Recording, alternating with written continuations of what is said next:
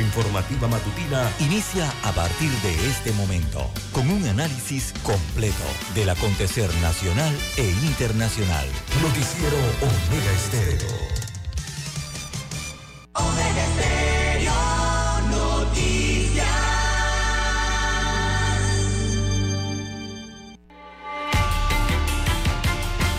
A continuación, los titulares, con los hechos que son noticias hoy.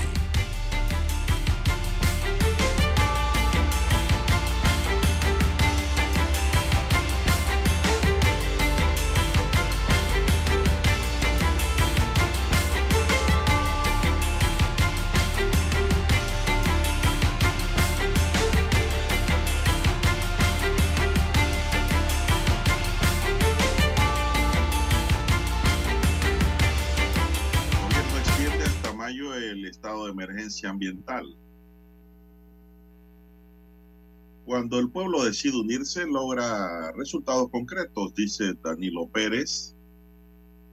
PRD no podrá recibir fondos privados para la campaña electoral de 2024. Aprueban en primer debate el presupuesto general del Estado. López con más posibilidades de repetir como presidenta de la Corte Suprema de Justicia. También para hoy tenemos, encuentran un cuerpo de hombre flotando en desagüe de Veracruz. Un abuelo y su nieta mueren con síntomas de vómitos y diarrea en la provincia de Veraguas. El gobierno dice que no eliminará el subsidio al tanque de gas. Hubiese sido un tiro en el pie en estos momentos a inicio de una campaña política. También tenemos mamotreo todo de presupuesto, nos restriega repartición del botín, dice Martín Torrijos. Dicen que seguirán investigando la agresión cometida por funcionario del MIBI en Bocas del Toro. También tenemos para hoy, señoras y señores, bancos tendrán que negociar uno a uno con trabajadores de la mina. Todo listo para la feria de San Sebastián de Ocu. Banco Nacional y la Caja de Ahorro tendrán menos dinero para prestar para el año 2024. Amigos y amigas, estos son solamente titulares. En breve regresaremos con los detalles de estas y otras noticias. Estos fueron nuestros titulares de hoy. En breve regresamos.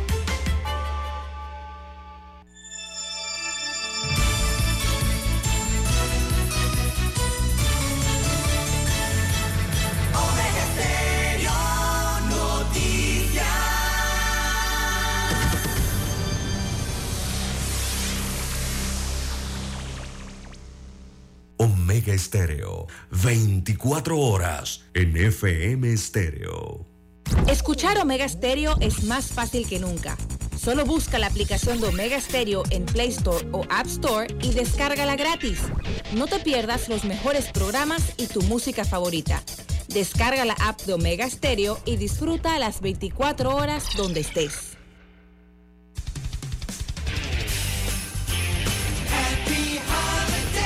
Omega Stereo.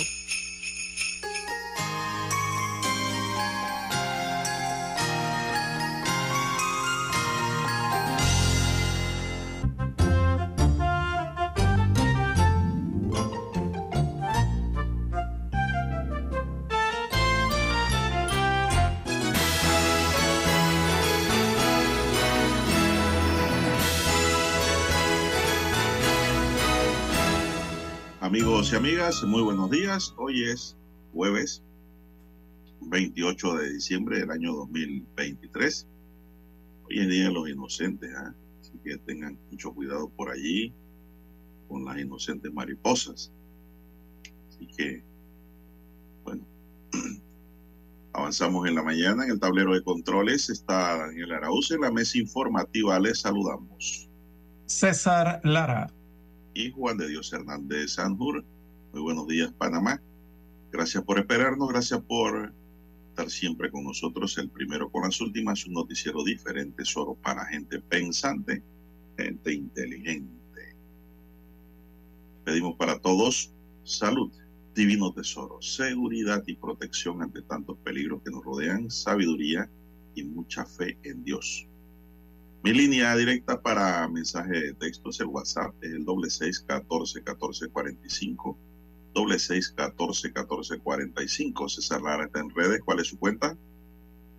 Bien, estamos en las redes sociales, en arroba César Lara R, arroba César Lara R es mi cuenta en la red social Twitter. Allí puede enviar sus comentarios, sus denuncias, sus fotodenuncias, sus videodenuncias eh, a esta red social en Twitter. Buenos días, eh, don Daniel Araúz, a usted, don Juan de Dios Hernández, a todos los amigos oyentes a nivel de la República de Panamá, sus provincias, comarcas, el área marítima donde llegan las señales de Omega Estéreo.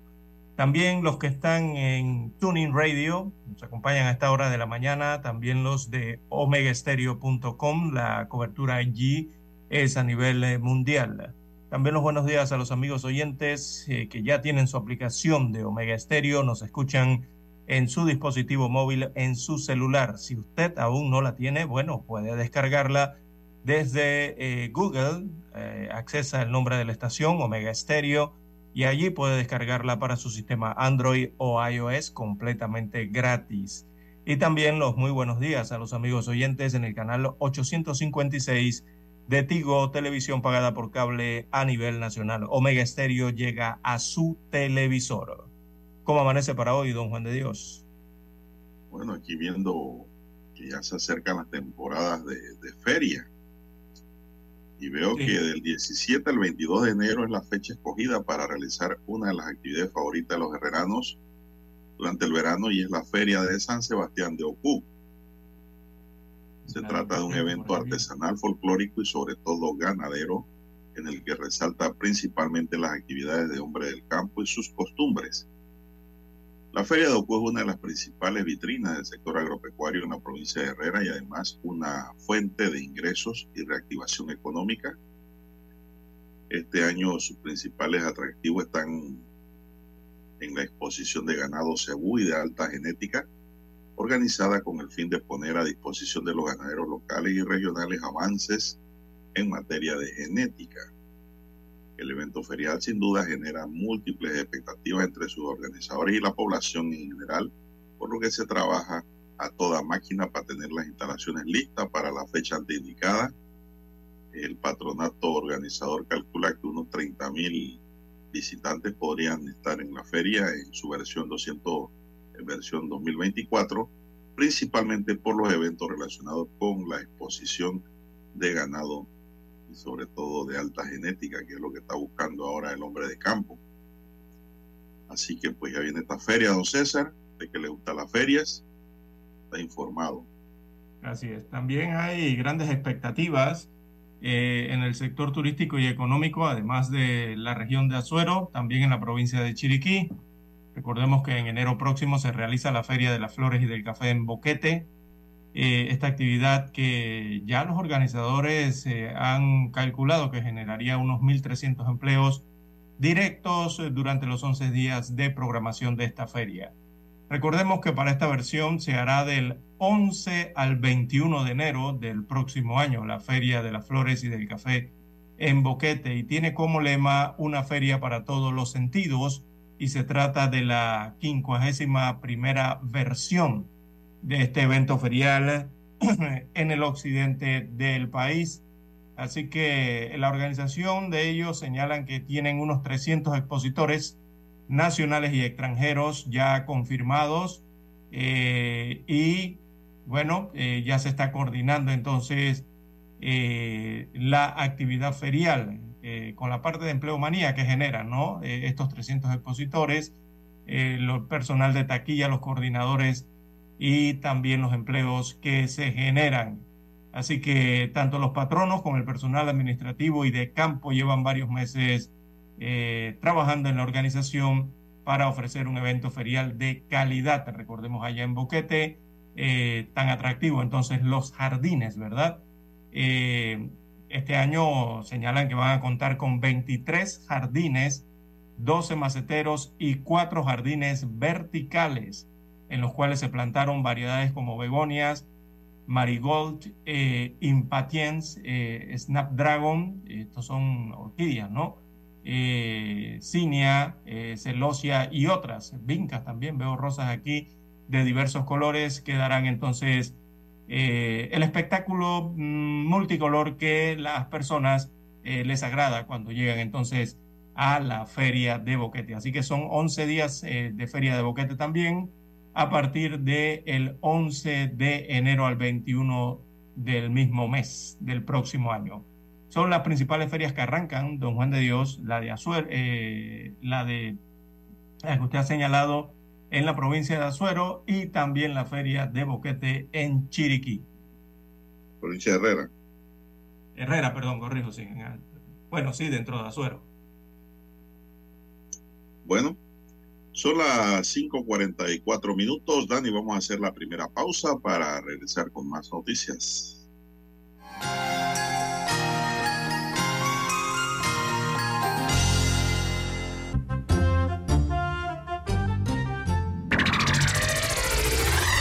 Anunciarte en Omega Stereo pero no sabes cómo? Solo llámanos o escríbenos al 6675-0990 y buscaremos la mejor opción para tu marca, producto o empresa. Ya lo sabes, 6675-0990. No esperes más. Noticiero Omega Estéreo. En centrales telefónicas,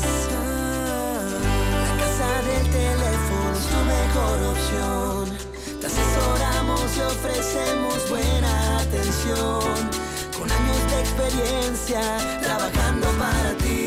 La casa del teléfono, ubicados en Via Brasil y lista hermosa. La casa del teléfono, líder en telecomunicaciones. La casa del teléfono, distribuidores de Panasonic. Ven a visitarnos. La casa del teléfono. 229-0465. lsdtcorp.com. Distribuidor autorizado Panasonic. Desde el dominante Cerro Azul en los 107.3. 107.3. Continúa por el majestuoso Cerro Canajagua en los 107.5 para provincias centrales. Hasta el imponente Volcán Barú. Volcán Barú en los 107.3. Transmite Omega Estéreo, cadena nacional simultánea.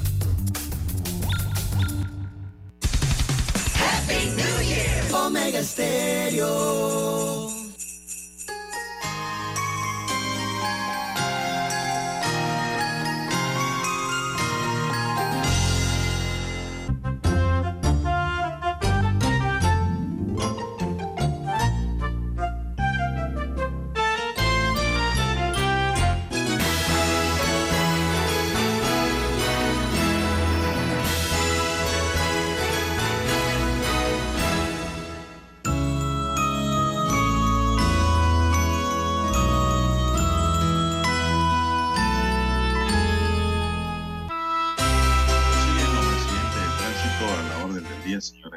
Una mujer de 36 años se convirtió en una víctima fatal, aumentando las estadísticas de operaciones de tránsito.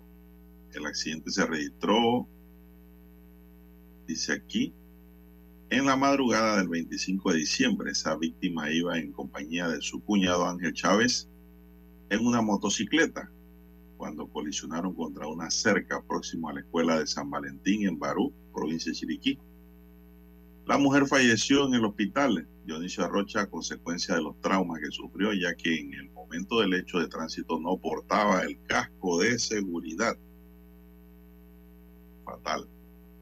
Durante la madrugada del 25 de diciembre se reportaron tres accidentes de tránsito con víctimas fatales en Colón, Los Santos y Chiriquí ahora están reportando esto. Eh, bueno, hay que tomar las medidas preventivas para evitar accidentes y una de ellas, don César, es usar el casco cuando va en moto. Así es. Y respetar el reglamento de tránsito, don Juan de Dios. Circular por el carril y a la velocidad eh, establecida en la vía, don Juan de Dios, y principalmente no ingerir bebidas alcohólicas. Yo creo que esas serían las, las tres o cuatro mejores recomendaciones para un motociclista, don Juan de Dios. Requiere balance, uno. Eh, recordemos la velocidad que generan estas eh, motocicletas y respetar la vía, don Juan de Dios. Eso estar zigzagueando y eh, adelantando vehículos o otros vehículos en medio del carril sin utilizar ninguno de los dos o tres carriles eh, o por el hombro, eh, eso provoca accidentes, no simplemente a ellos, sino al resto de los conductores, eh, don Juan de Dios. Así que hay que tener mucho cuidado con la motocicleta y sobre todo el mantenimiento de ese vehículo, don Juan de Dios, que a veces uno los ve en la calle sin uno dice foquito porque bueno, ¿no? Es lo que apenas a veces se le nota a alguna de estas motocicletas. no se le ven, observan bien las lámparas, bombillos fundidos, ¿verdad? Y andan incluso a oscuras en horas de la noche. Así que a tener mucho cuidado con esa situación. Eso provoca accidentes, tanto de vehículos como accidentes con los peatones. Bueno, César, y pues hoy se conmemora el Día de los Santos Inocentes, 28 de diciembre. Mucha gente cumple años hoy, don César, y se llaman inocentes precisamente por eso. Eh, chente, chente. Hay inocentes, hay inocencios, pero son de esta fecha. Según la Iglesia Católica, esta fecha es la conmemoración de la matanza de todos los niños menores de dos años nacidos en Belén, por orden del rey Herodes, con el fin de deshacerse del recién nacido Jesús de Nazaret, mire usted. Pero no lo pudo agarrar, entonces, y mató muchos niños, pero Jesús pudo escapar. Eh, no se sabe, don, don César, cuándo cambió esta historia hacia las bromas y buen humor, hacia las noticias falsas, a los fake news, a los engaños, que son algunas de las travesuras que se realizan en este día y que le llaman inocente mariposa. Eh, las bromas se hacen a través de los medios de comunicación, don César también, o en redes sociales, llamado Face News ahora. Por ejemplo, se anuncia la muerte de algún artista o político importante o que los precios de la canasta básica bajaron. Esas son las bromas. Por ejemplo, se utilizan, ¿no? Así que hoy es 28, Día de los Santos Inocentes. Son las 5.50. Bueno, lo que no es broma eh, don Juan de Dios, es que se va a mantener el subsidio al tanque de gas. Eh, fue anunciado así por las autoridades, eh, principalmente del Ministerio de Economía y Finanzas. Posteriormente supongo que la Codeco y el Ejecutivo también harán sus explicaciones. Pero este subsidio al cilindro de 25 libras prácticamente se salva, ¿no? en la batalla presupuestaria para el año 2024. Eh, ayer en la sustentación del presupuesto general del Estado, Carlos González, que es el viceministro de Economía, anunció, eh, eh, o más bien aclaró, ¿no? Me parece que están aclarando la situación del primer anuncio, que el subsidio al cilindro del gas de 25 libras permanecerá sin alteraciones. Remarcan en eso, sin alteraciones, asegurando que se mantendrá la ayuda gubernamental para este tipo de eh, de importante insumo en la población, don Juan de Dios. González explicó que a pesar de la necesidad de revisar y de ajustar diversos aspectos presupuestarios para el próximo año, el subsidio al gas licuado no será afectado, según aclara. Sin embargo, destacó la importancia de implementar medidas para focalizar este subsidio. Diría yo también que aclara eh, con el objetivo de asegurar que llegue a quienes realmente lo necesitan. Eh, estamos evaluando acciones para focalizar el subsidio del gas licuado, identificando a aquellas personas cuya condición económica no justifica recibir este beneficio. Esto incluye familias que utilizan el gas en segundas viviendas, así como negocios como fondas y restaurantes, según subrayó el viceministro. Así que este subsidio recordemos, fue establecido hace, hace décadas atrás en Panamá. 1993 fue el primer subsidio al tanque de gas. eh, según lo presentado en la comisión, y anualmente este gasto en promedio es superior, superior a los 90 millones de dólares.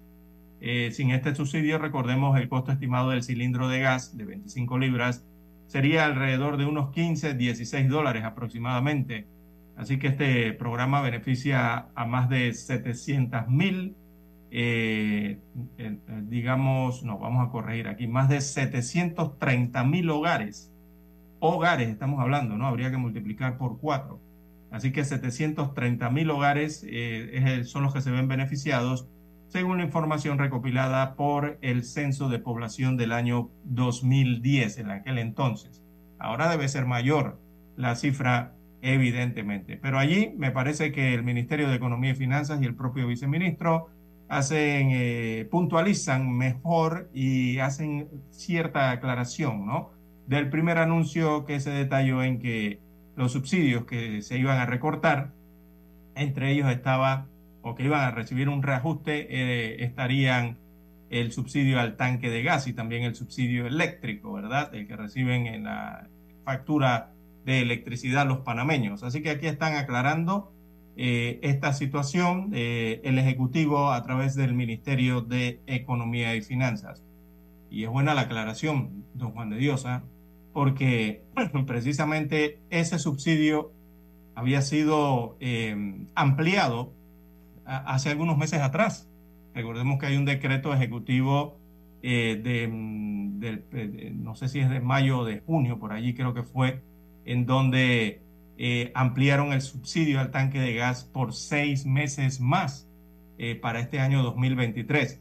O sea que para este diciembre o en enero tendrá que emitir otro nuevo decreto para tomar una decisión al respecto de este subsidio, don Juan de Dios. Lo más probable es que ese decreto que sea emitido, quizás para estos días o inicios de, de, enero, si es que ya no lo emitieron, eh, será otra extensión más, ¿no? Porque es lo que regularmente se estila eh, con este tipo de beneficios a la población, la extensión de, de este tipo de medidas a través de la Secretaría de Energía y también la regulación que se hace a través de la ACODECO en la venta del tanque de gas de 25 libras. Así es, don César, ese es uno de los principales subsidios que recibe la población. Y siempre desde un principio lo vi así, lo dije, de que eso no lo iban a tocar, porque políticamente y más en este momento en que están eh, el gobierno y los partidos políticos, de tocar un tema como eso es como golpearse eh, o pegarse un dedo, un tiro en el pie, precisamente porque eh, hay subsidios importantes hay subsidios no tan importantes. Este es uno de los más importantes, el de tanque de gas. Y me parece que lo que tienen que establecer son los debidos controles del uso de ese tanque de gas. Creo que usted me dijo la vez pasada de que las fondas están autorizadas a usar ese tanque de gas, ¿no, César? Sí, por ahí están focalizados ¿no? ciertas fondas. Ciertas fondas, sí. Y entonces, eh, eso lo tocarán después, pero yo pienso que ese es un subsidio que tiene que permanecer en el tiempo, don César. Ese es un subsidio que le facilita a la gente por lo menos tomar té, agua caliente ante tantas necesidades que tiene la población. Usted sabe que hay gente que, don César, desayuna con un té y una miche pan. Mm, mm. Y no es mentira. Muchos dirán que eso no es cierto, es cierto. Hogares que desayunan un té de paja de limón, don César, con una miche pan con un poquito de mantequilla. Y lo he visto y lo he vivido. Así que esas son cosas reales, ¿no? Eso es por decir sobre la importancia de este subsidio y se tiene que usar, hacer a través de gas. Sería el último, lo último que tuvieran que hacerlo con fogón y piedra. Y si lo hace con electricidad, entonces la electricidad está muy cara ahora mismo. La electricidad más cara de todo Centroamérica está en Panamá. Esas son cosas que tienen esas distorsiones, tienen que corregirse en el próximo gobierno, don César. Eso hay que buscar la fórmula porque no puede ser, por ejemplo, en Panamá, que la electricidad no cueste bastante y el sobrante se lo vendan a Costa Rica y otros países a precios irrisorios. No tiene sentido. Primero debe ser el consumo nacional. Pero bueno, son, por eso le llamo distorsiones, porque no son cosas lógicas que se aplican, ¿no? Lo que quieren siempre es asegurar una ganancia determinada. Y lo peor del caso es que las ganancias a veces se vuelven desmedidas, don César, y se convierten en avaricias industriales y de gente que piensa en ganar y ganar. Y esas cosas afectan al panameño, a la mayoría, porque siempre en todos los países del mundo habrá una mayoría de gente pobre. Los pobres somos más, dicen por ahí, decía Benito Juárez. Y los de abajo, pobre Mariano Azuela. Así es. y entonces, esas cosas hay que corregirlas si queremos tener una mejor sociedad, un mejor país. Así es. Eh, también, eh, bueno, acabo de ingresar a la Gaceta Oficial Don Juan de Dios, precisamente buscando este tema, y el decreto ejecutivo 212 ya fue emitido, fue emitido el primero de noviembre de este año, Don Juan de Dios. Es el que me refería si lo iban a extender o no. O sea que la extensión que venía del mes de mayo eh, terminaba en octubre, a finales de octubre, y el decreto este nuevo, número 212, el primero de noviembre, extiende entonces el precio del gas licuado de petróleo eh, para estos meses venideros, ¿no? Eh, aproximadamente seis meses más. Así que, bueno, eh, don Juan de Dios se mantiene el precio desde noviembre, ahora que se hablaba del presupuesto, y recordemos que en la ciudad de Panamá los precios, hay precios al por mayor y precios al por menor, o sea, el que compra un tanque de gas, dos tanques, o el que compra al por mayor. al por mayor cuesta 3.97, saldría la unidad de gas de 25 libras, y si compra al por menor, eh, la unidad del tanque de gas costaría 4 balboas con 37 centésimos a los consumidores. bueno, y así se establece entonces la tabla de precios eh, para el tanque de gas para el resto de la República, eh, don Juan de Dios. Hay que hacer un alto. 5.59, las 6 en punto de la mañana. Adelante. Hay que escuchar el himno nacional.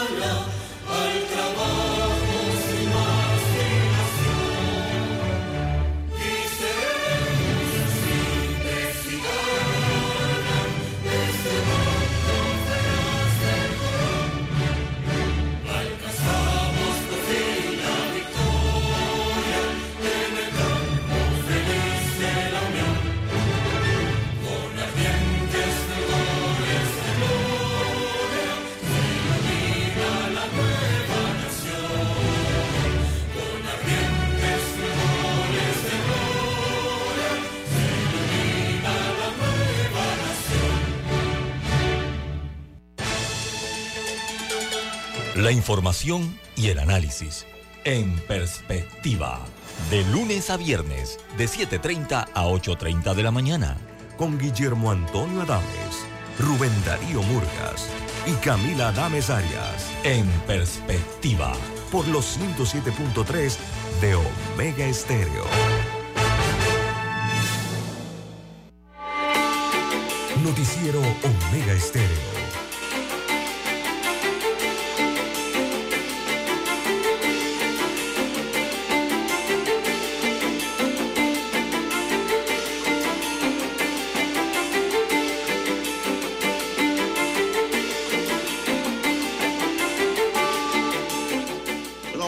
Son las seis tres minutos. Tras cuatro días de largas e intensas jornadas, la Comisión de Presupuesto de la Asamblea Nacional aprobó en primer debate el proyecto de ley 1041 que dicta el presupuesto general del Estado para 2024 y que asciende a 30.690,4 millones de dólares.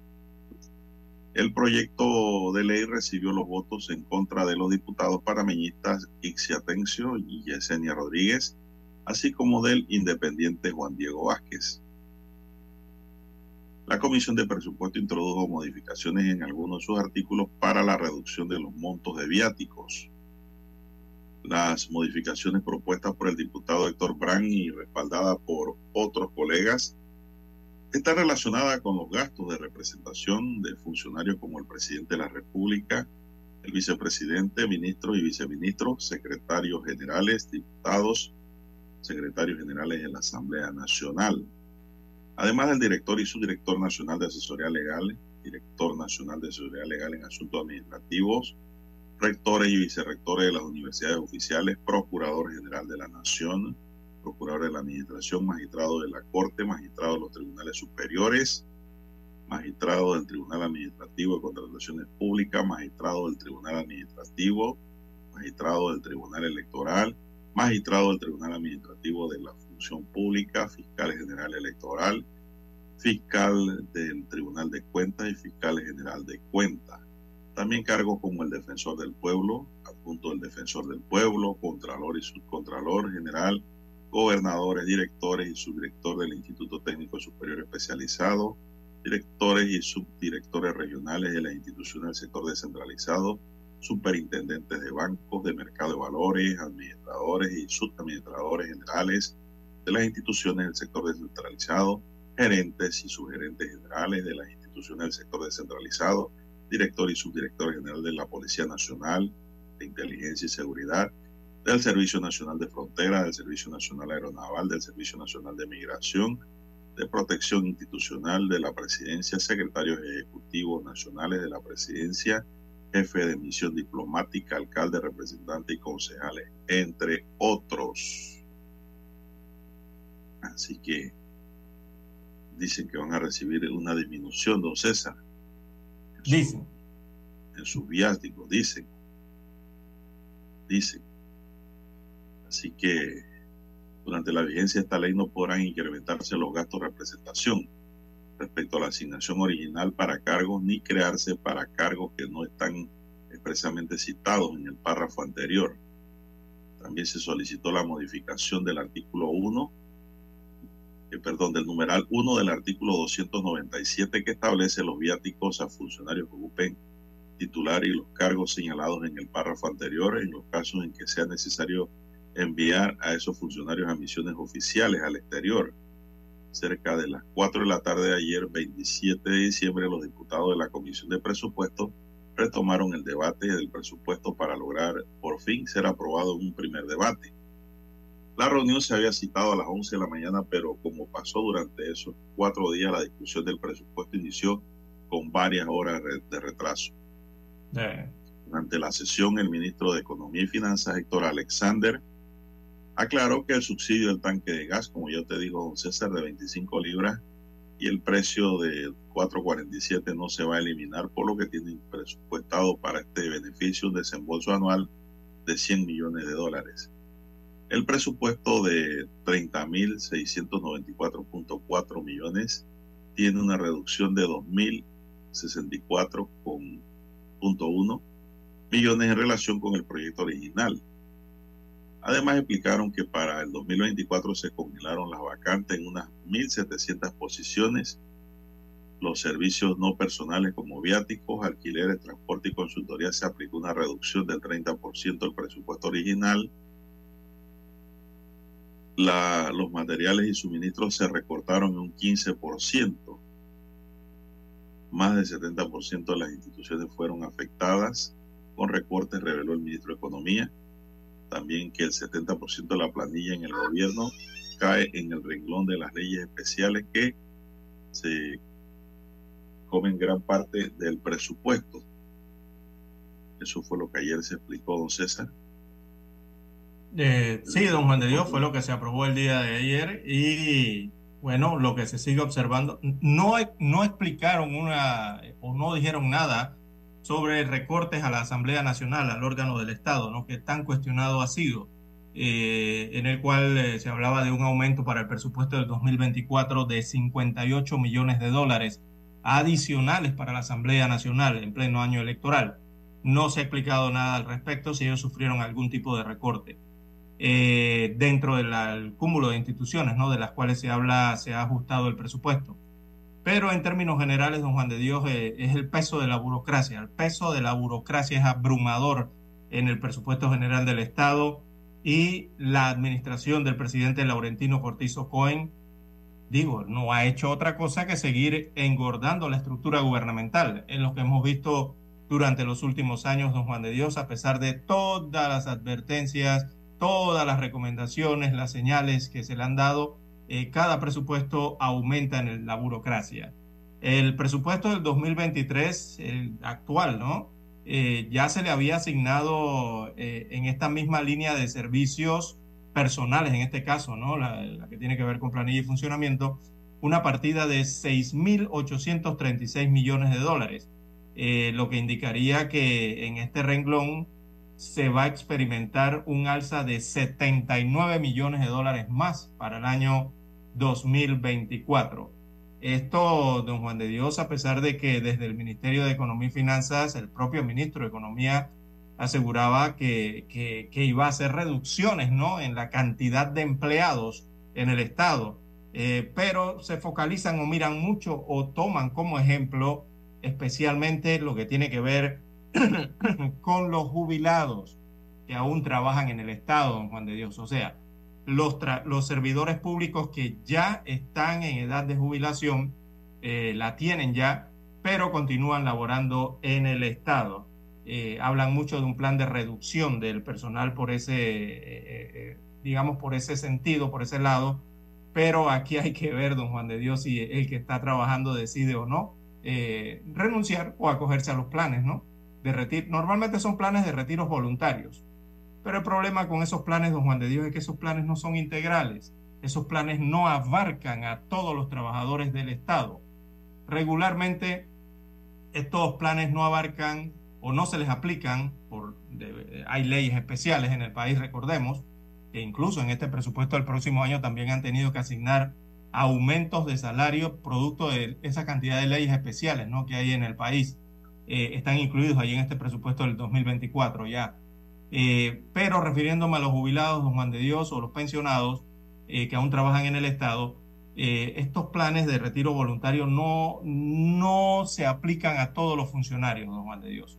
Recordemos que eso tiene regularmente excepciones y las excepciones van en lo que es la fuerza pública, los bomberos, los ministros, los jefes de departamento, los administradores, todas estas posiciones que tienen que ver con jefaturas eh, no aplican para esos retiros voluntarios, don Juan de Dios, tampoco los maestros, lo que tiene que ver en la parte sanitaria con médicos, enfermeras, nada de esos retiros voluntarios que aplica el Estado, eh, incluso que dan indemnizaciones por el retiro, eh, aplicaría para esos funcionarios. Así que quedaría muy reducido ¿no? a un cúmulo muy pequeño de servidores públicos que podrían optar por un retiro eh, voluntario. Ya usted sabe quiénes serán, ¿no?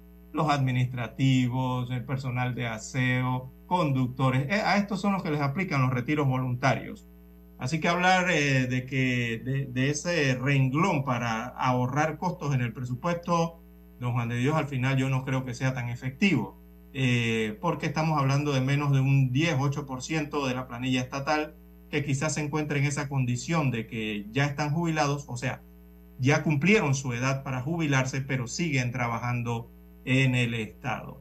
Así que parte de lo que va a ocurrir con el presupuesto general del el Estado Don Juan de Dios, que todos nos preguntamos todavía, de dónde saldrán los fondos para financiar eh, en el 2024 esta línea presupuestaria, o sea, el presupuesto en total, ¿no? que llega a 30.690 millones de dólares.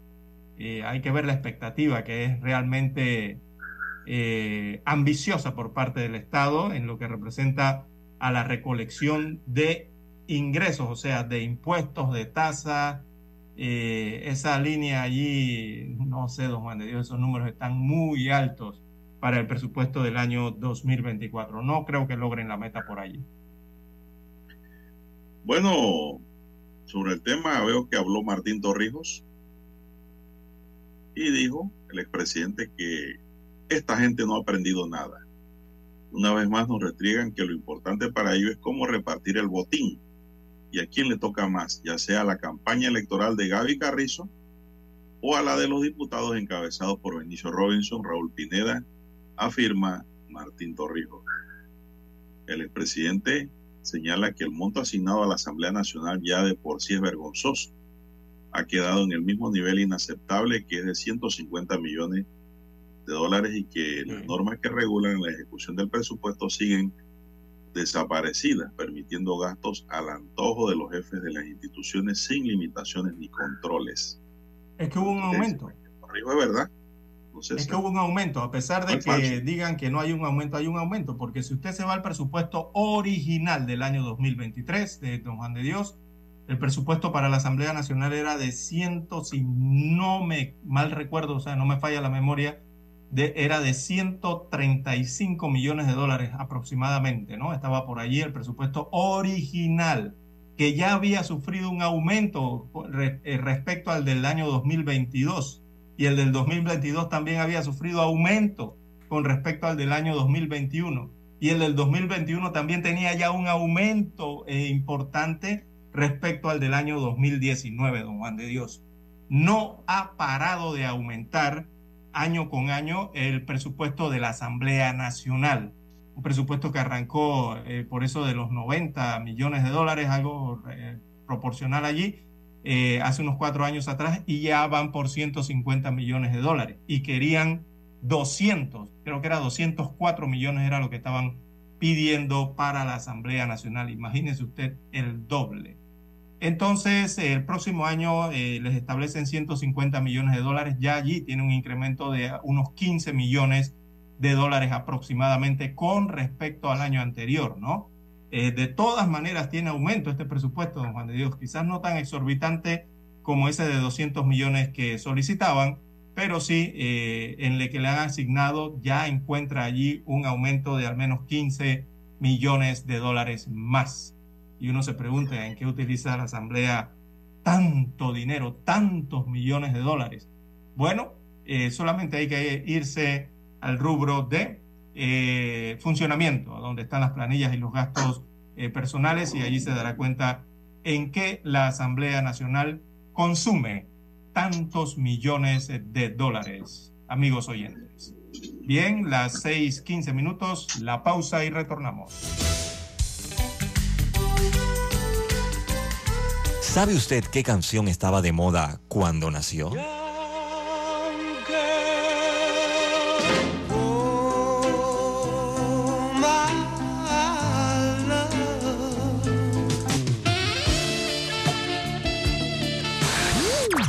Cuando el hombre llegó a la luna, ¿cuál era el tema que estaba sonando en la radio?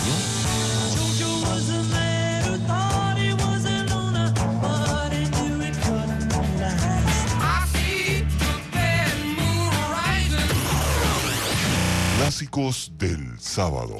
Todos los sábados, por Omega Estéreo, la radio sin fronteras. Noticiero Omega Estéreo. Escuchar Omega Estéreo es más fácil que nunca. Solo busca la aplicación de Omega Stereo en Play Store o App Store y descárgala gratis. No te pierdas los mejores programas y tu música favorita. Descarga la app de Omega Stereo y disfruta las 24 horas donde estés. Desde Washington, vía satélite, presentamos Ciencia y tecnología. La Luna, los asteroides y los nuevos cohetes acapararon las noticias especiales durante el pasado 2023 y serán un gran reto en 2024. El enorme cohete de Elon Musk llegó al espacio en su segundo vuelo de prueba, solo para explorar nuevamente.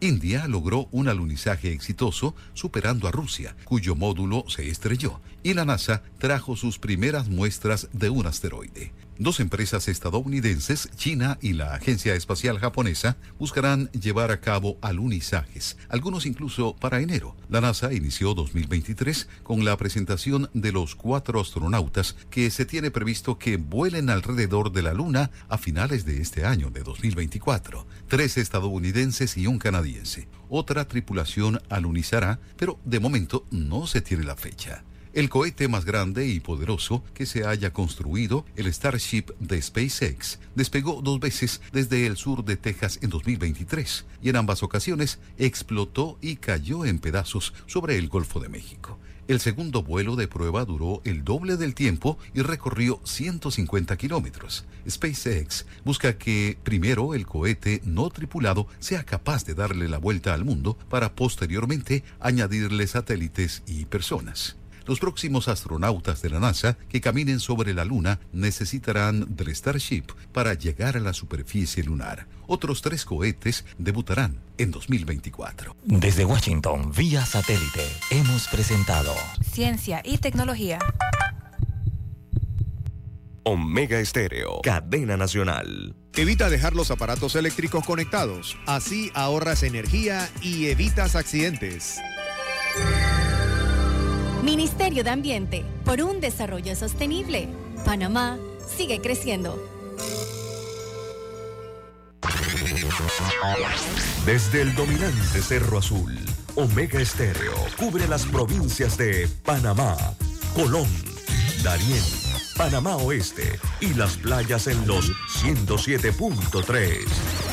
Continúa desde el majestuoso Cerro Canajagua en los 107.5, cubriendo todas las provincias centrales hasta el imponente volcán Barú en los 107.3 para las provincias de Chiriquí, Bocas del Toro y Veraguas. Omega Estéreo para todo Panamá.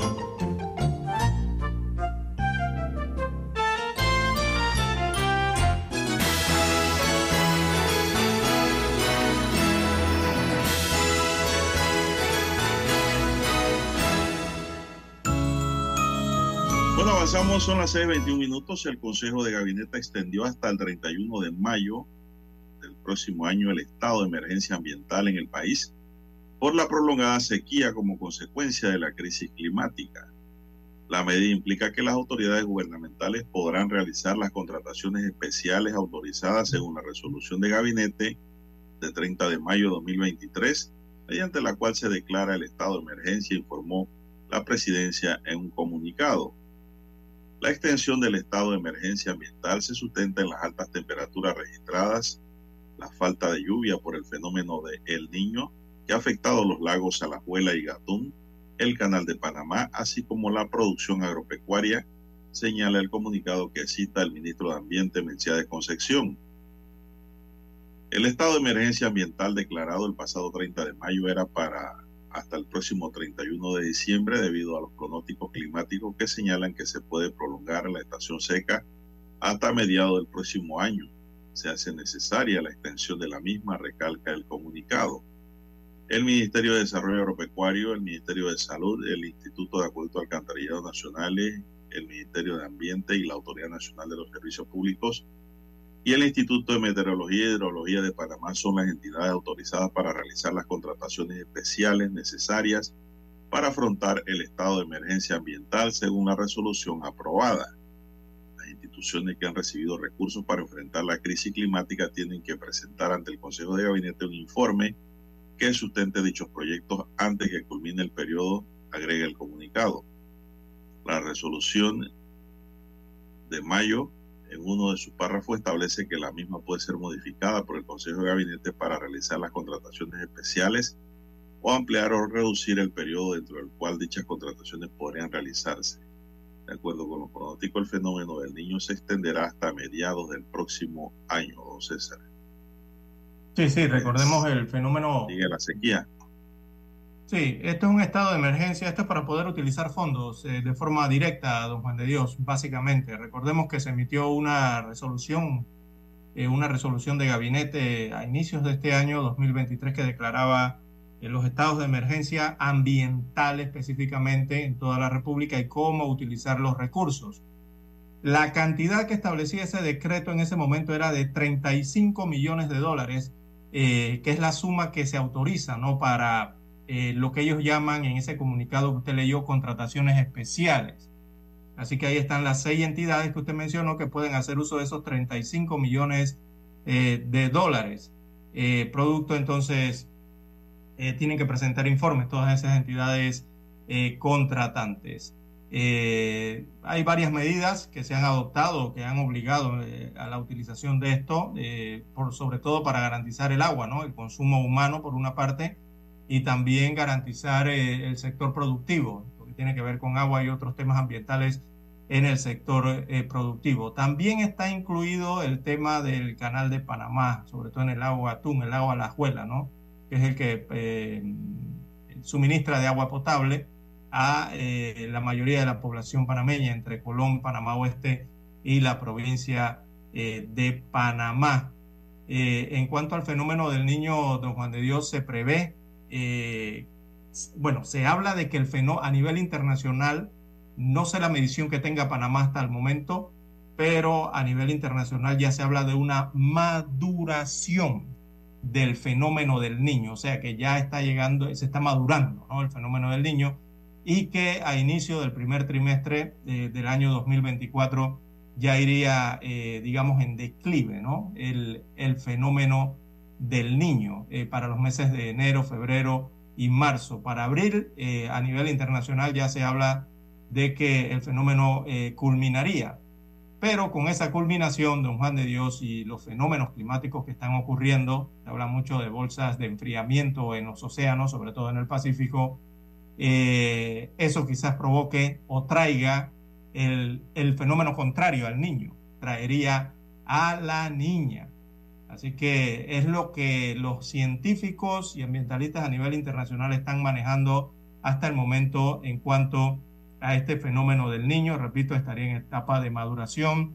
Se espera que se debilite en el primer trimestre del próximo año y termine en abril del 2024.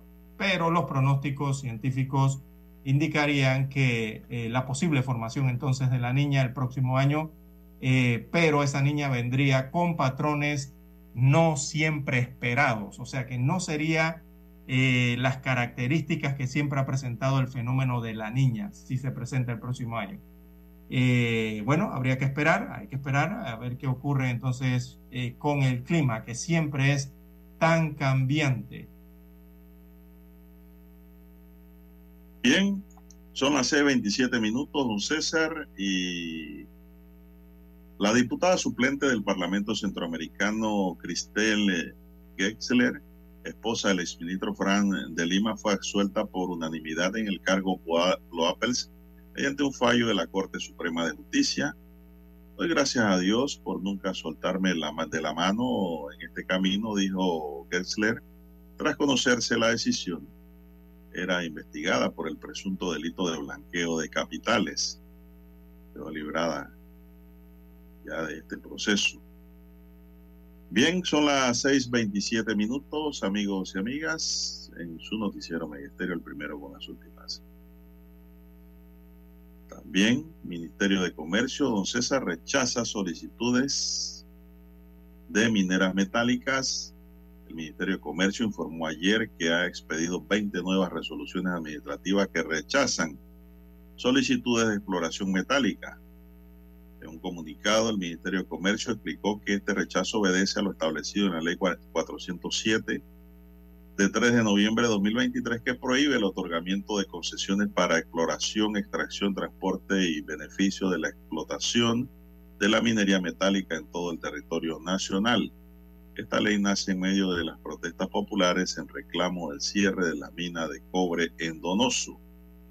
La entidad informó que estas resoluciones se encuentran en proceso de notificación a las partes interesadas. Son las 6:29 minutos, amigos y amigas. Entonces ha llegado el momento de hacer un alto aquí para escuchar el periódico.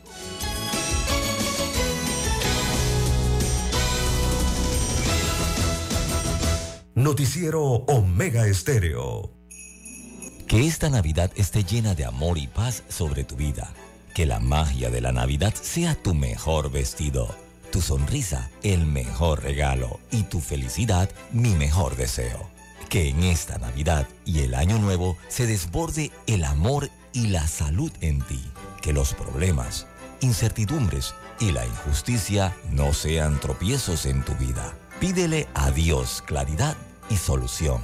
Mensaje del licenciado Juan de Dios Hernández Sanjur, su abogado de confianza. A su entera disposición. 6614-1445. Omega Estéreo, cadena nacional. Aprovecha la luz natural y reduce el consumo. De esa manera ahorramos energía. Ministerio de Ambiente, por un desarrollo sostenible. Panamá sigue creciendo. La información y el análisis en perspectiva. De lunes a viernes, de 7.30 a 8.30 de la mañana. Con Guillermo Antonio Adames, Rubén Darío Murgas y Camila Adames Arias. En perspectiva. Por los 107.3 de Omega Estéreo.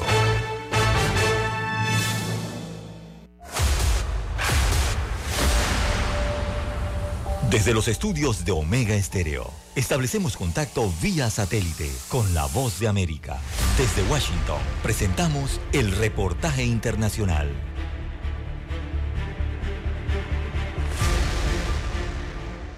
Recientemente, autoridades chilenas incautaron más de una tonelada de droga procedente de Bolivia. El operativo Corona de Uruguay desmanteló una red boliviana de tráfico de drogas y en los primeros cinco meses de este año, España, Brasil y Paraguay detectaron cinco narcovuelos también con origen boliviano. La frontera de Bolivia es amplia y estratégica, y aunque los operativos son cada vez más frecuentes, hay cuestionamientos sobre la política antidrogas del gobierno del presidente Luis Arce. No hemos visto, eh, por ejemplo, que se detengan peces gordos del narcotráfico, no hemos visto grandes estructuras eh, de organizaciones criminales eh, siendo desarticuladas, desbaratadas. Esta semana se dio a conocer que en los tres últimos años, en la región del Chapare, departamento de Cochabamba, los laboratorios de cristalización de cocaína se duplicaron y las fábricas crecieron un 10%. Según el ministro de Gobierno Eduardo del Castillo, la pasta base llega a Bolivia por lo general desde Perú. En esta zona del país llegaban avionetas desde la República del Perú, aterrizaban en esta zona con pasta base de cocaína y en inmediaciones tenían laboratorios de cristalización de cocaína. La lucha antidroga también es centro del debate político boliviano, con las duras críticas del expresidente Evo Morales al actual gobierno. Algunos comandantes están envueltos en el narcotráfico. A solas, como hemos denunciado, hay corrupción. Lucho, mira. Otro tema que también puso en alerta a las autoridades bolivianas fue el reciente decomiso de 3.050 dosis de fentanilo, la primera vez de esta poderosa droga sintética en el país. Fabiola Chambi, Voz de América, Bolivia. Escucharon vía satélite desde Washington el reportaje internacional. Escuchar Omega Stereo es más fácil que nunca. Solo busca la aplicación de Omega Stereo en Play Store o App Store y descárgala gratis. No te pierdas los mejores programas y tu música favorita.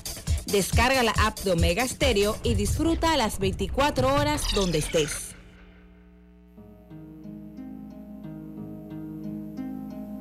Cual hoja de los árboles cae. El último mes se despide de este año 2023, mismo que está por finalizar. Con la llegada de la Navidad, la ocasión es propicia para dejar a un lado materialismo, diferencias, egoísmo. Vivimos en un mundo con enfermedades, pobrezas, guerras, injusticias. Con la Navidad nacen las ilusiones, la fe y la esperanza. Llena el espíritu de sentimientos que se vierten en nobleza. Un abrazo, una llamada, un te quiero. Navidad. Es momento de valorar, agradecer, pero sobre todo compartir con aquellos que menos tienen. Felices fiestas de fin de año. Les desea la cadena nacional simultánea Omega Estéreo.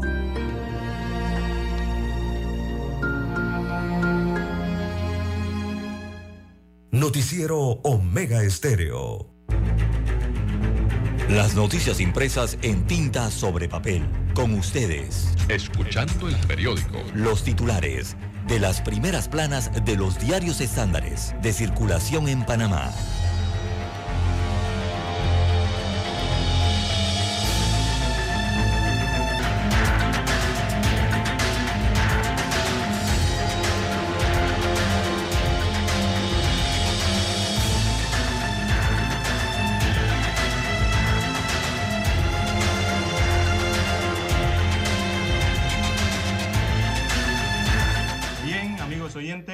Diario La Prensa titula para este jueves 28 de diciembre del 2023, sin austeridad, eh, 6.915 millones en burocracia. Es el principal titular del diario La Prensa que versa sobre el presupuesto general del Estado, vigencia fiscal 2024, eh, que va sin austeridad, ¿verdad? 6.915 millones en burocracia es lo que se tendrá para hacerle frente a los gastos de planilla, eh, que implica una erosión sin freno de los ingresos que puede conseguir el Estado. Dicho en otras palabras, el aumento de gastos fijos como la planilla o la deuda reduce la capacidad de ahorro e inversión. Así que no, habrá menos inversión y se utilizará más el dinero en funcionamiento, en cubrir planillas.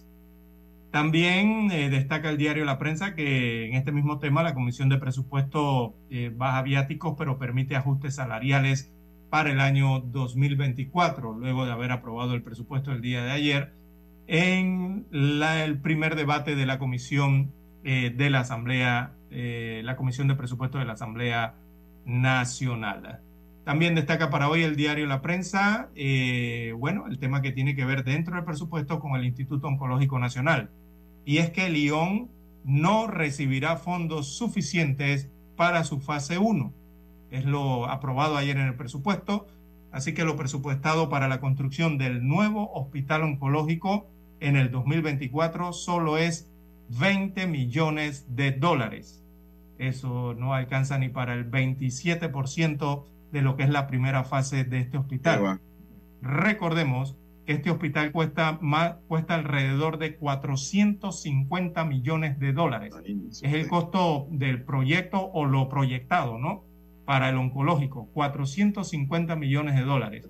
Y para el próximo año 2024, el Estado entonces le asigna solo 20 millones de dólares de la primera fase. El proyecto incluye tres fases, amigos oyentes. Y en la primera, eh, que es de alrededor de 80 millones de dólares, solo le están asignando 20 millones. Así que eso no ocupa ni el 30% de lo que se necesita para construir ese hospital. Siguen las promesas, lastimosamente, respecto a este hospital tan requerido en el país, ¿no? Bien, en otros títulos del diario La Prensa para la mañana de hoy, eh, pese a escándalos, la Autoridad de Tránsito y Transporte Terrestre deberá indemnizar a 738 dueños de buses Diablos Rojos. También en un reportaje exclusivo, eh, a forma de pregunta, ¿por qué se le recortó el presupuesto a la Universidad Autónoma de Chiriquí. Y todavía se hacen la pregunta. Eh, también para hoy el diario La Prensa eh, titula Avalan millonario crédito para pago de deudas del Vale Digital y el subsidio de combustible. Eh, eso fue parte también de lo, de lo, tratado en la Comisión de Presupuesto el día de ayer, adicional ¿no? a la aprobación del presupuesto 2024. Y es que se debían meses de Vale Digital a la, los comercios ¿no? que entregaban los productos eh, y estaban escritos a este sistema de pago por subsidio eh, del Estado. ¿no? 70 eh, millones de dólares aproximadamente se aprobaron para el pago principalmente de lo que se adeuda en el vale digital y otra parte para el subsidio de combustible. También la prensa titula hoy en primera plana, abuchean al diputado perredista Héctor Brands en una ceremonia de graduación del Instituto Nacional. Esto ocurrió el día de ayer y el abucheo fue extensivo también cuando ingresó a las instalaciones para la graduación eh, la ministra de Educación, Maruja Gorday. Así que entre ambos eh, se repartieron allí el abucheo de los presentes. También Corte Suprema de Justicia absuelve a Cristel Getzler de Lima por caso de Blue Apple. Había investigaciones, por supuesto, blanqueo de capitales eh, en contra de esta eh, dama. También eh, destaca la prensa en primera plana definición del salario mínimo en Panamá en manos del órgano ejecutivo. No avanzaron las negociaciones hasta el momento para la instauración de un nuevo salario mínimo en el país. También en el tema epidemiológico destaca la prensa, positividad de la COVID-19 sube a 25.4% en Panamá. Óigame, la positividad en la semana pasada estaba en 12% y ha subido a 25.4% en tan solo una semana. Así que, bueno, esos son los indicadores a tener mucho cuidado, ¿no?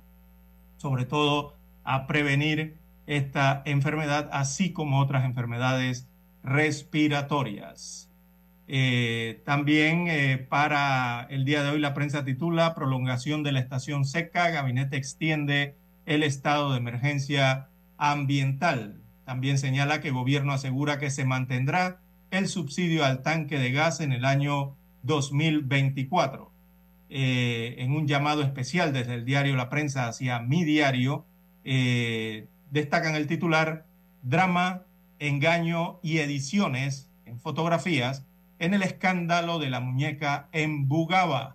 Así que han revelado una serie de fotografías eh, alteradas, por supuesto, eh, o copiadas o con Photoshop eh, de la situación que vivió este chiricano, que bueno, le entregaron una muñeca en un féretro pensando que era su familiar.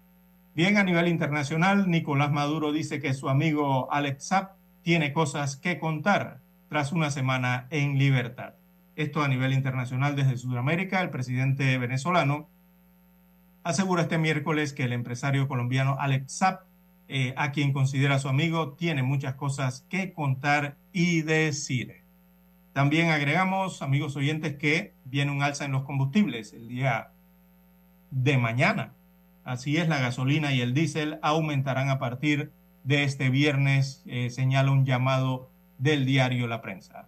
Son los títulos de primera plana del diario La Prensa. Revisemos ahora la portada que tiene la estrella de Panamá. Bueno, la estrella de Panamá para hoy nos dice, extienden el estado de emergencia ante la situación climática. El Consejo de Gabinete extendió hasta el 31 de mayo el estado de emergencia ambiental en el país provocado por la prolongada sequía como consecuencia de la crisis climática. La extensión de la medida se sustenta en las altas temperaturas registradas y la falta de lluvia asociada al fenómeno de El Niño que ha afectado los lagos Alajuela y Gatún del Canal de Panamá, así como la producción agropecuaria.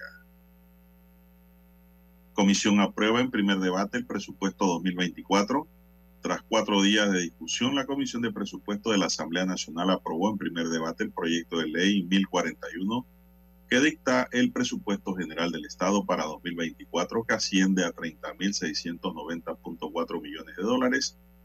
Las diputadas panameñistas Ixi Atencio y Yesenia Rodríguez, así como el independiente Juan Diego Vázquez, votaron en contra de la ley de presupuesto en primer debate. Trabajadores, dice otro titular, trabajadores y empresarios no logran acuerdos sobre salario mínimo. Oldemar Castillo y su experiencia mundialista. A los 17 años, Oldemar Castillo ya puede decir que tiene minutos y goles en una Copa Mundial Sub-17. El joven futbolista habla de su experiencia en el importante torneo y los beneficios para su carrera profesional como futbolista. Arte en la iglesia San Francisco de Asís Raquel Sabaniego, estudiante de artes visuales de la Universidad de Panamá, es una de los es una de los más de 60 artistas que exponen en la feria menos de mil, en la que se exhiben diversas piezas de arte en el segundo piso de la iglesia San Francisco de Asís, con el fin de recaudar fondos para terminar la restauración del edificio que albergará el Museo de Arte Moderno del Casco.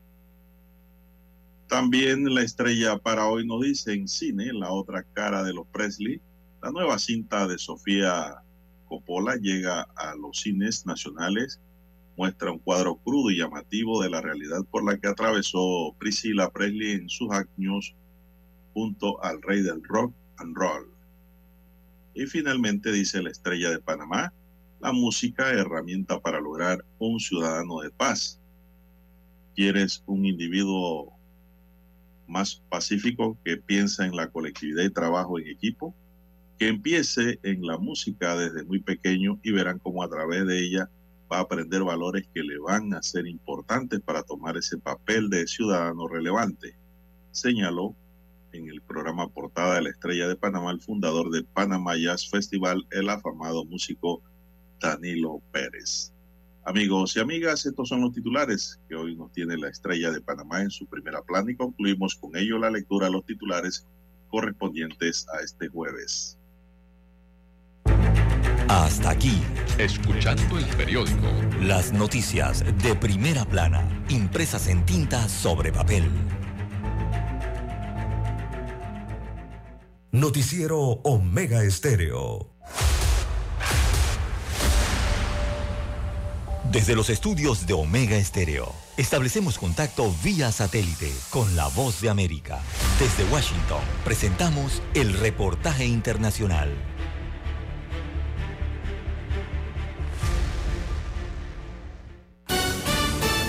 Estados Unidos se prepara para un 2024 con mucha actividad en su política interna que llevará a las elecciones presidenciales. Nuestros colegas de la página web prepararon un amplio informe sobre el proceso para elegir los delegados que respaldarán a los candidatos a la presidencia y que para algunos es algo complicado. Aquí le explicamos. En Estados Unidos, los delegados que respaldarán a los candidatos presidenciales son seleccionados por los votantes a través de dos métodos principales, las elecciones primarias y los caucos. En las elecciones primarias, los electores emiten sus votos directamente por el aspirante de su elección. Los candidatos que obtienen la mayoría de los votos en un estado reciben un número de delegados proporcional a su porcentaje de votos. La cantidad de delegados varía según el tamaño de la población de cada estado. Según el censo de 2020, California, cuya población se aproxima a 40 millones de habitantes, tiene 55 delegados, seguido por Texas con 38, Nueva York y Florida con 29 cada uno y Pensilvania e Illinois con 20. Por otro lado, los caucus, aunque menos comunes, tienen lugar en algunos estados. Los estados que utilizan caucus son Iowa, Nevada, Wyoming y Dakota del Norte. Iowa es particularmente relevante en este proceso debido a su estatus como el primer estado en celebrar un caucus. Escucharon vía satélite desde Washington el reportaje internacional. Omega Estéreo, 24 horas en FM Estéreo. Cierra los grifos correctamente, así evitas el desperdicio de agua. Ministerio de Ambiente, por un desarrollo sostenible. Panamá sigue creciendo. ¿Tienes proyectos? ¿Tienes propósitos? ¿Tienes Unibank? Somos el equipo que te conecta con la comunidad del crecimiento, con soluciones digitales y los mejores productos, para que disfrutes lo lindo que es crecer ¿Ganas de crecer? Tienes Unibank. Noticiero Omega Estéreo. Es momento de adentrarnos al mar de la información. Este es el resultado de nuestra navegación por las noticias internacionales más importantes en este momento.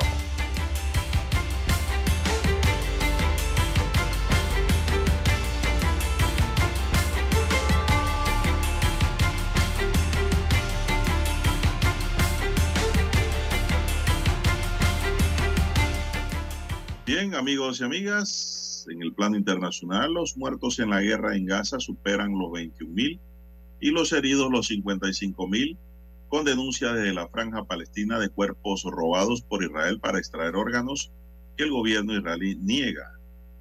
Tras 82 días de guerra, 21.110 gazatíes han muerto y 55.243 han resultado heridos, según los datos actualizados por el Ministerio de Sanidad del enclave costero controlado por el grupo islamista Hamas. Israel, por su parte, asegura que sigue eliminando objetivos de Hamas, entre ellos la red de túneles, y rechaza las acusaciones de uso en los bombardeos de tipos de armamentos que provocan numerosas víctimas civiles. La mayoría de los muertos son niños, unos 8.800, y mujeres cerca de 6.300, aunque su número puede ser aún mayor porque alrededor de 7.000 gazatíes se teme que estén bajo los escombros tras los bombardeos y los y sus cuerpos abandonados sin haber sido contabilizados entre las víctimas de la ofensiva militar israelí. Hamas denunció que cuerpos de palestinos devueltos por Israel a Gaza tienen órganos robados, como los entregados en las últimas horas en Rafah, en el sur de la franja. Israel entregó cerca de 80 cuerpos en descomposición, difíciles de, de reconocer tras haberlos sacado de diferentes zonas de la franja, relató. En muchos de ellos habían robado órganos, afirmó jamás en lo que calificó un crimen de guerra tras haber sido exhumado de sus tumbas. Por su parte, el portavoz del gobierno israelí, Eiloy Levy, se remitió a pronunciamientos anteriores del ejército israelí en el sentido de que los cuerpos son llevados para ser identificados por si fueran de los rehenes capturados por Hamas.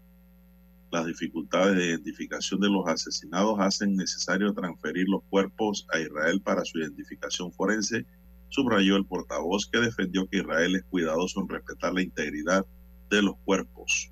El ataque de Hamas a Israel del pasado 7 de octubre provocó más de 1.200 muertos y cerca de 240 rehenes que fueron llevados a Gaza, de lo que se estima que 129 aún siguen en la franja, 22 de ellos muertos según las autoridades israelíes.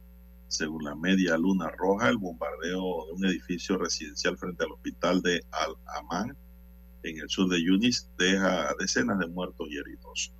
La organización relató que bombardeos sin descanso provocaron numerosas víctimas civiles en el cuarto asalto israelí al hospital de una semana.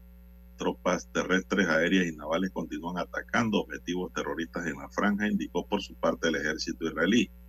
Muchas de sus acciones tienen como objetivo los túneles en los que Israel asegura que se esconden los milicianos de Hamas, algunos bajo instalaciones civiles como hospitales y escuelas según las fuerzas israelíes.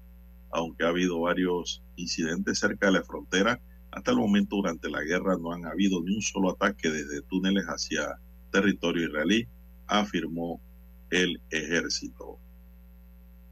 Son las 6:51 minutos, señoras y señores, en su noticiero Omega Estéreo, el primero con las últimas. Y tenemos información de la agencia EFE que dice que la policía colombiana capturó en zona rural del departamento de Antioquia a Jacob Rodríguez Úsuga, alias Atilio, capo del clan del Golfo, que según las investigaciones enviaba hasta 15 toneladas de cocaína al mes a Estados Unidos y Europa. El director de la policía colombiana, el general William René Salamanca, dijo ayer en una rueda de prensa que la operación que terminó con la captura de Rodríguez fue realizada por comandos especiales en el caserío Caraloquí. Fue una operación profesional y limpia, con pleno apego a los derechos humanos, dijo el general Salamanca, durante la acción policial que incluyó sortear en la oscuridad peligrosos pantanos. Los comandos se percataron de la presencia de un menor de edad, hijo del señalado narcotraficante, y de inmediato procedieron a brindarle protección especial y a restablecer sus derechos. La captura de Rodríguez se dio tras meses de labores de inteligencia porque el narcotraficante alternaba sus movimientos entre camionetas y bestias de carga, por lo que era más difícil para los comandos poder determinar su ubicación. Son las 6:53 minutos, amigos y amigas, en su noticiero Megesterio, el primero con las últimas. Bueno, y Costa Rica, pues los números por violencia han aumentado. Costa Rica alcanzó ayer los 900 homicidios y sigue incrementando su mayor cifra de la historia, un fenómeno que las autoridades atribuyen en su mayoría a las disputas entre bandas narcotraficantes que operan en Costa Rica. Los datos divulgados el miércoles por el organismo de investigación judicial OEJ indican que hasta la fecha han ocurrido 900 homicidios, lo que representa un incremento del 41% en comparación con los 639 registrados en el mismo periodo, pero del año 2022. Desde septiembre pasado, 2023 es el año con más homicidios en la historia de este país centroamericano, pues superó los 654 que hubo en todo 2022. Las cifras de la OIJ indican que el 66,4% de los homicidios de 2023 se atribuyen a ajuste de cuentas o venganzas, crímenes que por lo general se relacionan con el narcotráfico. Según los datos oficiales, en lo que va de 2023 se han cometido con armas de fuego 726 homicidios, lo que representa 80,6% del total. Los adultos con edades entre 18 y 29 han sido los principales fallecidos eh, este año con 364 personas para un total de 40,4% del total, seguido por personas entre 30 y 39 años con 255 muertes que representan 28,3% del total. Las cifras oficiales también revelan que durante este año han habido 41 víctimas menores de edad, el doble que los 21 que se registraron el año pasado. Lo más reciente la más reciente encuesta de opinión pública elaborada por el Centro de Investigación y Estudios Políticos de la Estatal Universidad de Costa Rica reveló que la inseguridad se consolidó en 2022 con el principal problema del país, con un 41,3% de las menciones, seguido por el desempleo 12,5%, el costo de la vida 10,8% y la corrupción 10,4%. El presidente de Costa Rica, Rodrigo Chávez, dijo a inicios de diciembre en una entrevista con la agencia EFE que las leyes del país son débiles y que se requiere cárcel para afrontar el asunto de los homicidios. Existe, como en Suecia, como en Francia, una guerra de pandillas de crimen organizado que se matan entre ellos porque están cumpliendo y compitiendo por espacios físicos para vender la droga. La única manera de evitar que estos jóvenes se maten entre ellos es aislándolos de la sociedad y eso significa cárcel, declaró el presidente. El mandatario dijo que en Costa Rica hay entre 290 y 390 sicarios conocidos por la policía. Imagínense usted esos números de matones. Y que encarcelándolos se soluciona el problema, porque ellos cometen la mayoría de los crímenes. Sin embargo, Chávez aseguró que la legislación del país es débil y que meter a la cárcel a un sicario juvenil menor de edad es prácticamente imposible por la concepción de justicia rehabilitativa que se emplea en el país centroamericano. la cosa está peor en Costa Rica, amigos y amigas, que en Panamá. Esto está peor allá. Pero dice el presidente que va a cambiar el rumbo. Bueno, menos que la coloque al estilo Bukele, y es el que están imitando ya algunos presidentes para controlar el crimen en la región. Son las 6:57 minutos, amigos y amigas, en su noticiero Omega Estéreo, el primero con las últimas. Bueno, tenemos que los republicanos apelan ante el Supremo fallo que expulsa a Trump de las primarias de Colorado. El Partido Republicano apeló ayer ante el Supremo de Estados Unidos la decisión de un tribunal en Colorado de excluir al expresidente Donald Trump de las primarias en el estado. En el recurso, los republicanos argumentaron que la decisión de la Corte Estatal de prohibir al expresidente participar en las primarias distorsionaría los comicios de 2024 en los que Trump busca la reelección, según informaron medios estadounidenses. Al menos que se revoque la decisión de la Corte Suprema de Colorado, cualquier votante tendrá el poder de demandar para descalificar a cualquier candidato político en Colorado o en cualquier otra jurisdicción que siga su ejemplo, escribió el partido en el recurso, de acuerdo con el diario New York Times. Los nueve jueces del Supremo deberán ahora decidir si analizarán o no el caso. La semana pasada, en un fallo sin precedentes en la historia de los Estados Unidos, el Supremo de Colorado expulsó a Trump de las primarias del Partido Republicano, ese estado, por su rol en el asalto al Capitolio. Los magistrados apelaron a la enmienda 14 de la Constitución que prohíbe a personas que han participado en una insurrección ocupar un cargo de elección popular.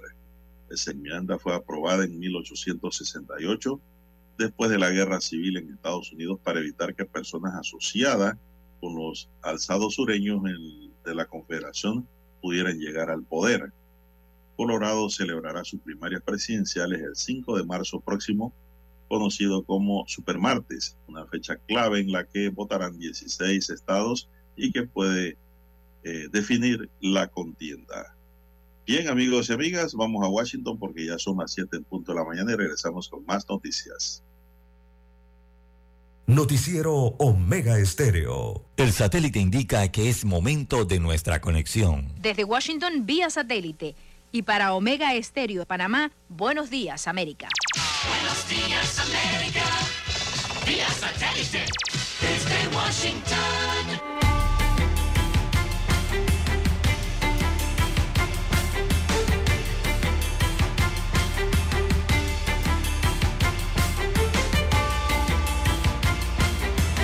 Washington, les informa Henry Llanos. Israel anunció que enfocará sus ataques en el sur de Gaza hoy. La región se ha convertido en refugio de los palestinos. Nos informa Laura Sepúlveda. Esto no es guerra, esto es genocidio. Tras haber perdido todo, así describen algunos gazatíes su día a día. Según la ONU, cerca del 85% de la población de la franja se encuentra desplazada y a la fecha se han registrado 21.100 muertes, mientras en Cisjordania, con 495 muertes, este año sobrepasa todo registro desde 2005.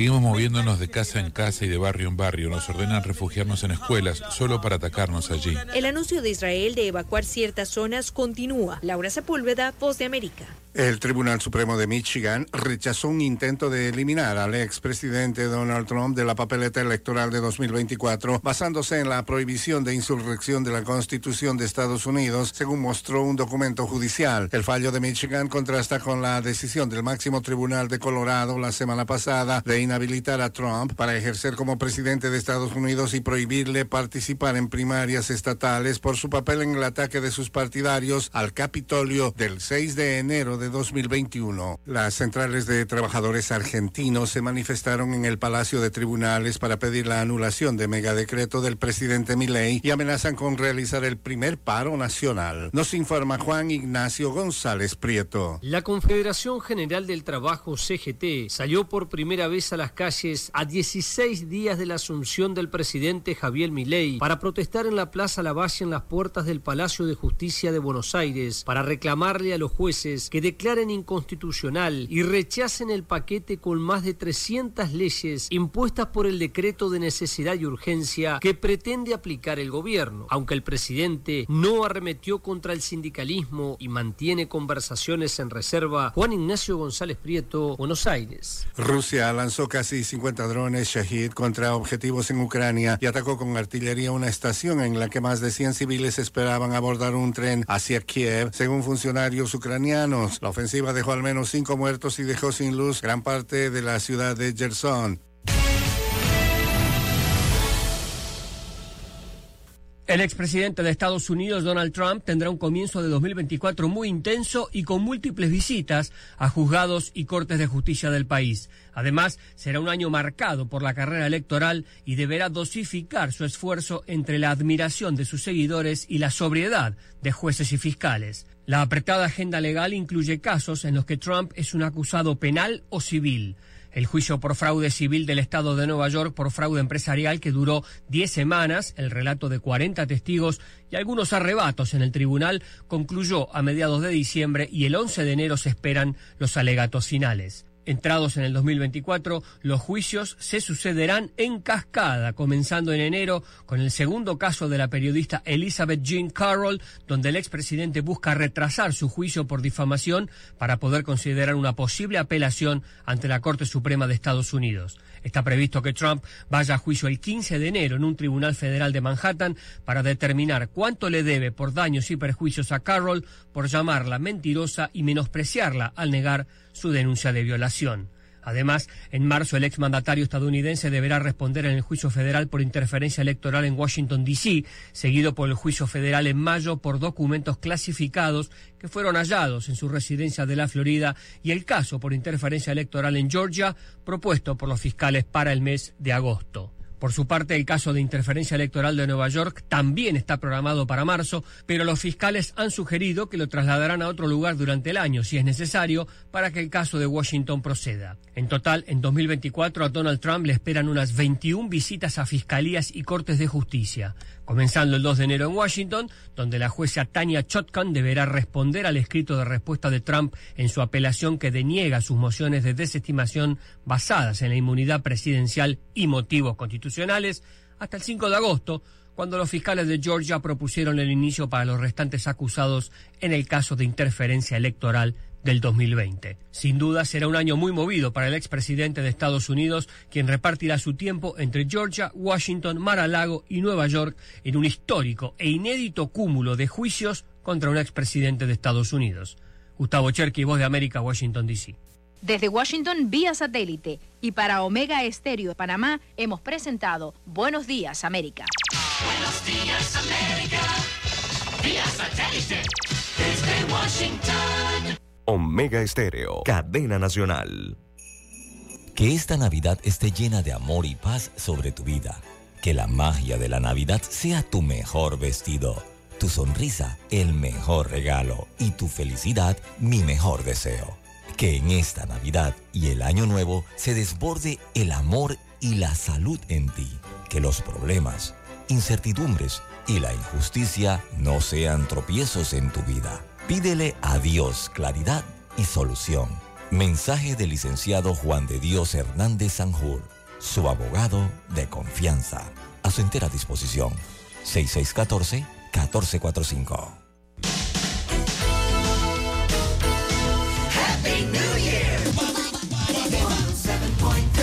Omega Stereo.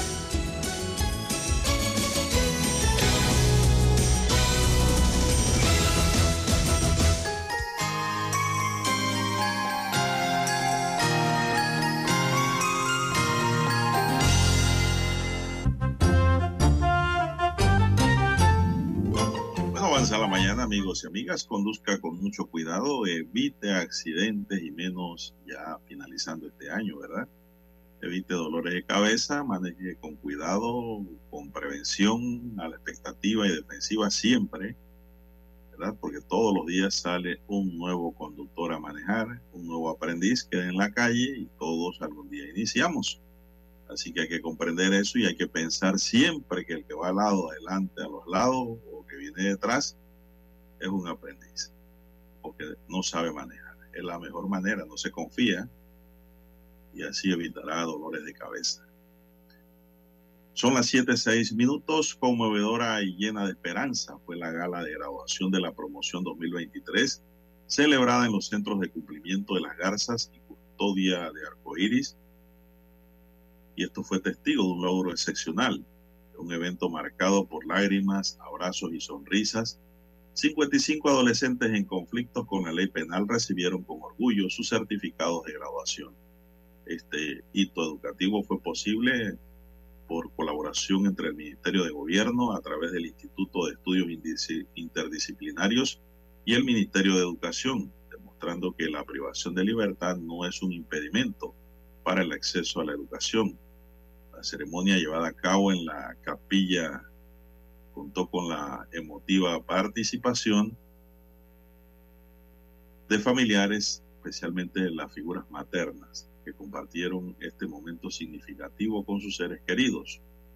Abraham Kenyon, director del Instituto Interdisciplinario, enfatizó la importancia de la educación como un derecho fundamental y como un elemento central en el proceso de resocialización. Apoyados por el gobierno, nuestro objetivo es educar con disciplina para que los centros no solo sean lugares de cumplimiento de penas, sino también espacios de cambio y esperanza para una reinserción social saludable, afirmó el funcionario. Bueno, esto es bueno, amigos y amigas.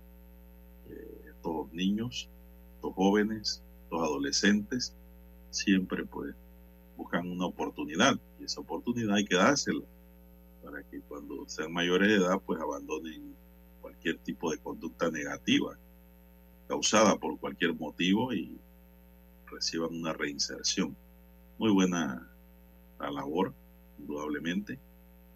Y pues eh, solo hay que ver los abogados que hemos estado en estos centros de, de cumplimiento y de custodia atendiendo casos de menores de edad, pues nos da dolor ver cómo hay una juventud eh, un poco distorsionada que por falta de dirección pues eh, no caminan por el camino correcto.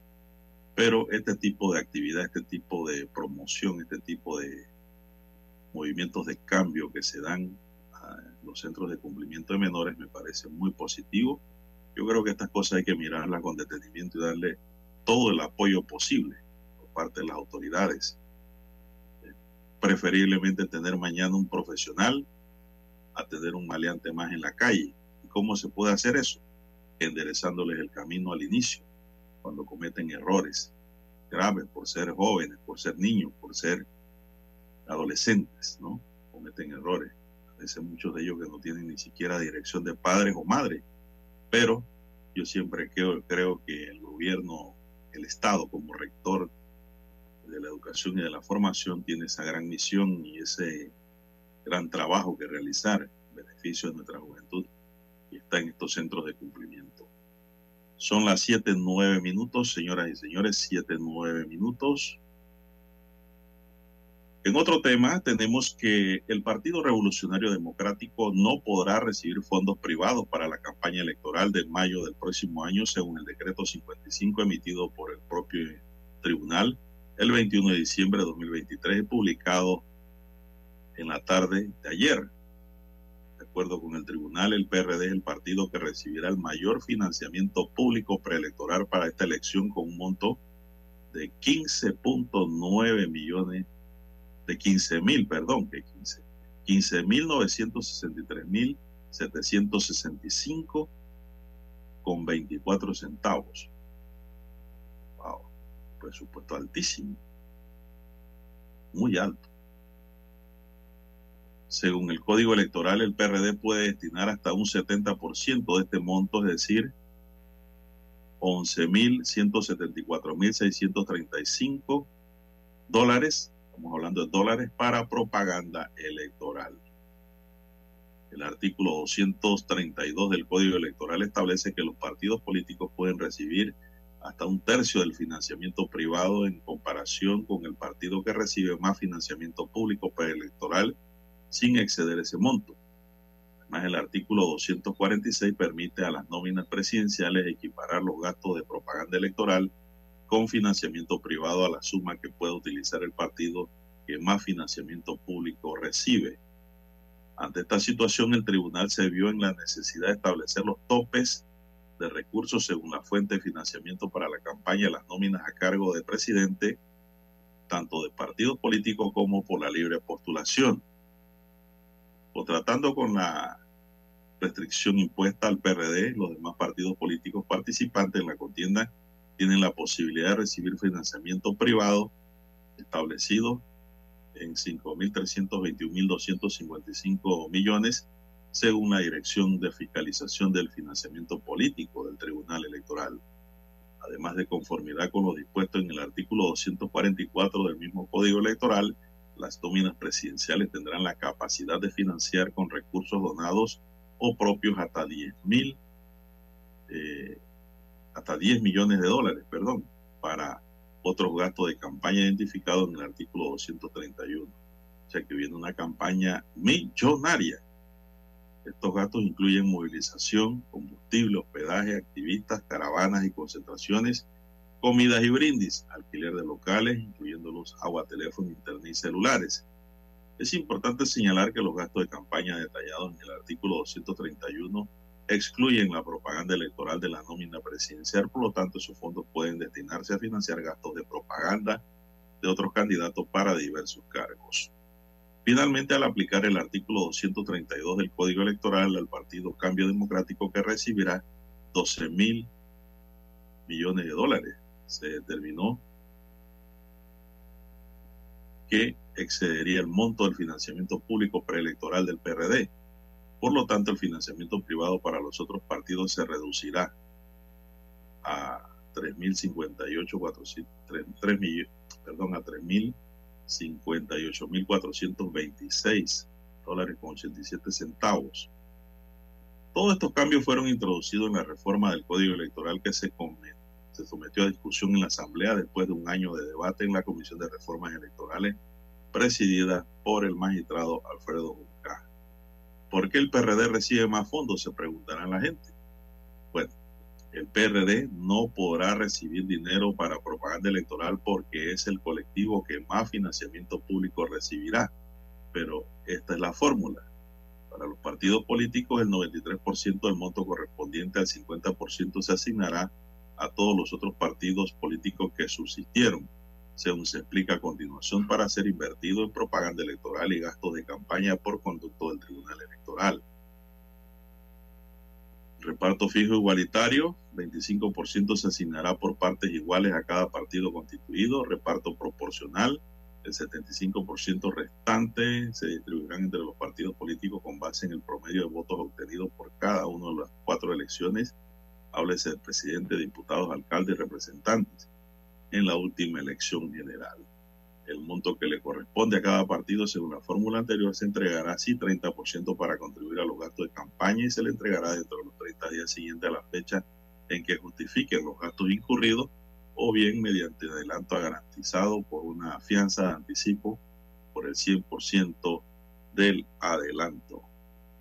Pero bueno, la noticia central creo es que el PRD no podrá recibir fondos privados para la campaña, es decir, se la financia el Estado, pocas palabras. Bueno, así están las cosas, amigos y amigas. Son las 7:15 minutos. Vamos a hacer la última pausa y regresamos.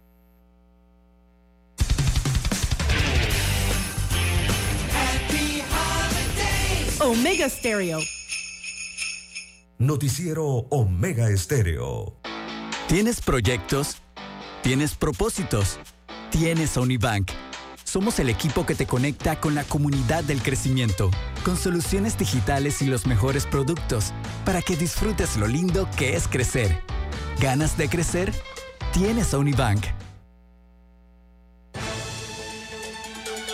La información y el análisis en perspectiva. De lunes a viernes, de 7.30 a 8.30 de la mañana. Con Guillermo Antonio Adames, Rubén Darío Murgas y Camila Adames Arias. En perspectiva. Por los 107.3 de Omega Estéreo.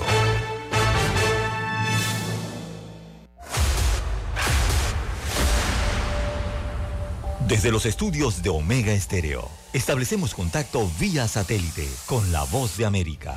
Desde Washington, presentamos el reportaje internacional.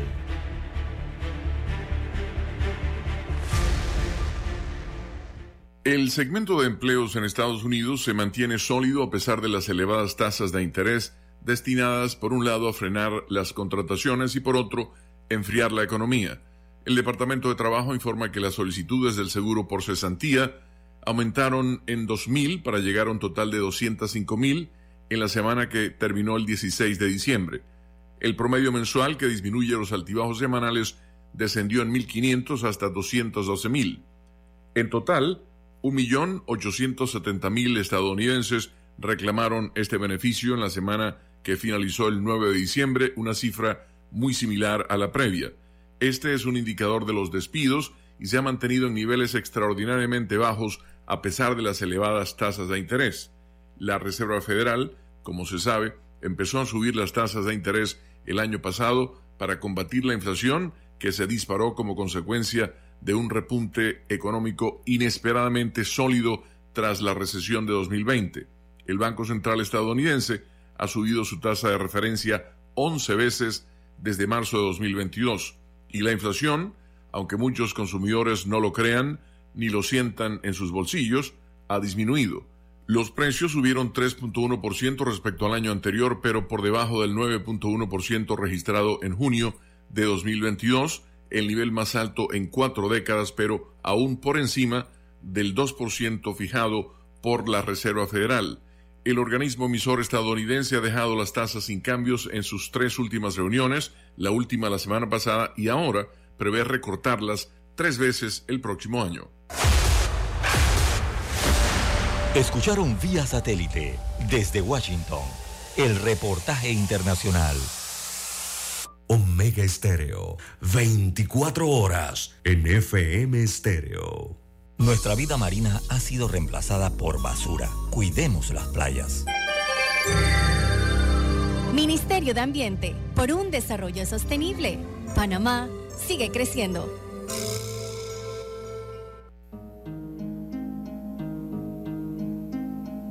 Cual hoja de los árboles cae. El último mes se despide de este año 2023, mismo que está por finalizar. Con la llegada de la Navidad, la ocasión es propicia para dejar a un lado materialismo, diferencias, egoísmo. Vivimos en un mundo con enfermedades, pobrezas, guerras, injusticias. Con la Navidad nacen las ilusiones, la fe y la esperanza. Llena el espíritu de sentimientos que se vierten en nobleza. Un abrazo, una llamada, un te quiero. Navidad. Es momento de valorar, agradecer, pero sobre todo compartir con aquellos que menos tienen. Felices fiestas de fin de año. Les desea la cadena nacional simultánea Omega Estéreo.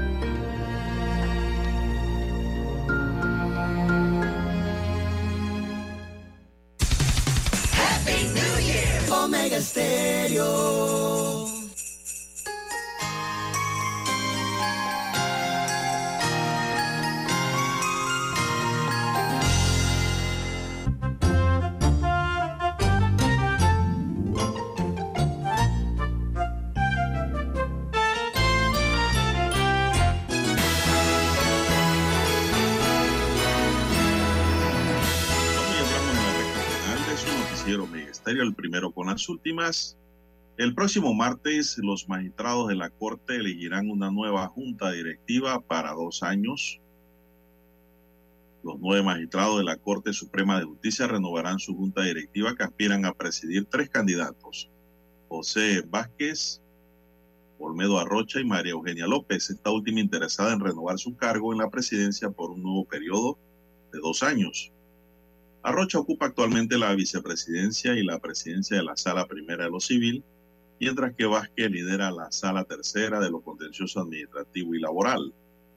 Lo más probable, según analizan abogados consultados por el diario La Estrella de Panamá, es que María Eugenia se reelija, pues apelaría al voto de los seis magistrados nombrados en la presente administración, igual que ella, quienes forman la mayoría en la Corte Suprema de Justicia.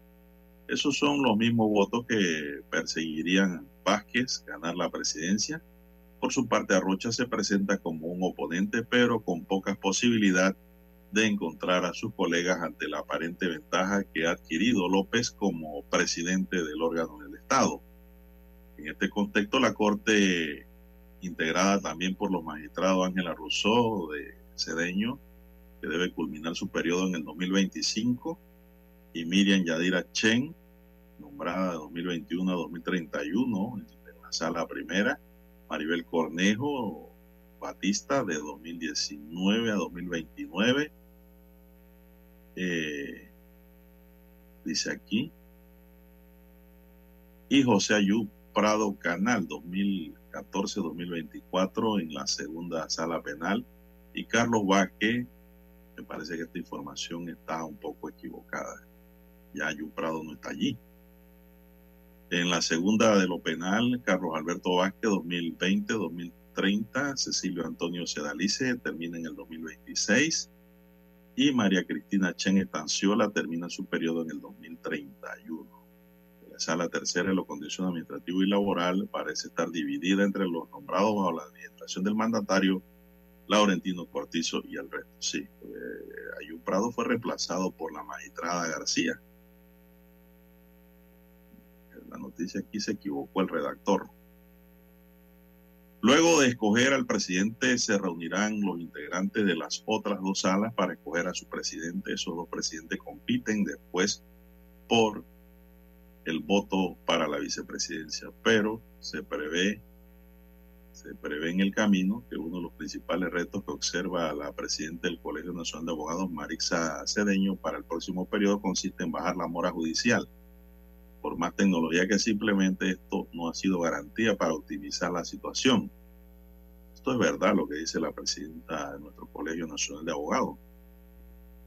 Eh, en el sistema penal acusatorio hay un caos, hay un rezago ya, hay audiencias que están programadas para el año 2025 ya, imagínense, estamos en el 2023.